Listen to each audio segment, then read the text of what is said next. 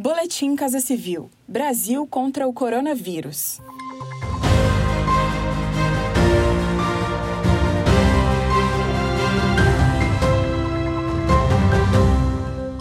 Confira as principais ações do governo federal nesta quinta-feira, 10 de setembro, no enfrentamento aos impactos da pandemia de Covid-19. O imposto de importação do arroz foi zerado pelo governo federal em mais uma iniciativa para minimizar os impactos da pandemia de Covid-19. A isenção tarifária desse componente principal da cesta básica valerá até 31 de dezembro deste ano. O objetivo é reduzir o preço do produto para garanti-lo na mesa dos brasileiros. Quem comenta a medida é o presidente presidente da Associação Brasileira de Supermercados, João Sanzovo.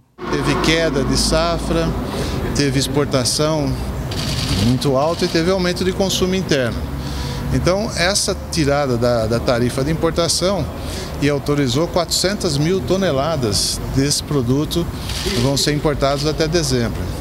Isso já é uma sinalização do lado da oferta do produto que vai ajudar a regular o preço. A decisão foi tomada pelo Comitê da Câmara de Comércio Exterior, vinculado ao Ministério da Economia, que é formada pela Presidência da República e pelos Ministérios da Economia, das Relações Exteriores e da Agricultura, Pecuária e Abastecimento. O governo federal instituiu um grupo de trabalho para coordenação de esforços visando a aquisição e distribuição de vacinas contra a doença. A iniciativa foi realizada no âmbito do Comitê de Crise para Supervisão e Monitoramento dos Impactos da Covid-19, que é coordenado pela Casa Civil da Presidência da República.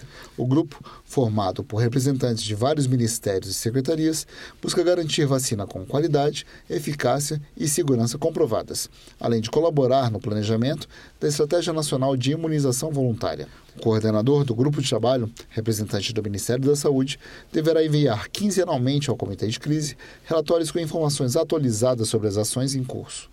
O GT terá a duração de até 90 dias, podendo ser prorrogado por igual período. O Programa Emergencial de Acesso a Crédito já teve aprovado mais de 40 bilhões de reais com a garantia do governo federal. A medida, executada para minimizar os impactos econômicos da pandemia, foi criada no âmbito do Ministério da Economia e é operacionalizada pelo BNDES. Ao todo, 52 mil pequenas e médias empresas que empregam mais de 2 milhões e 300 mil pessoas foram beneficiadas. O programa recebeu nesta semana um terceiro aporte de 5 bilhões de reais do Tesouro Nacional.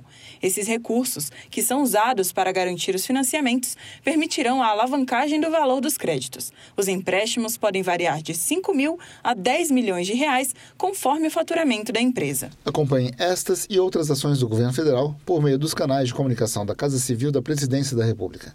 Acesse casacivil.gov.br e siga também os perfis no Spotify, YouTube e Twitter. Este foi mais um Boletim Casa Civil Brasil contra o coronavírus.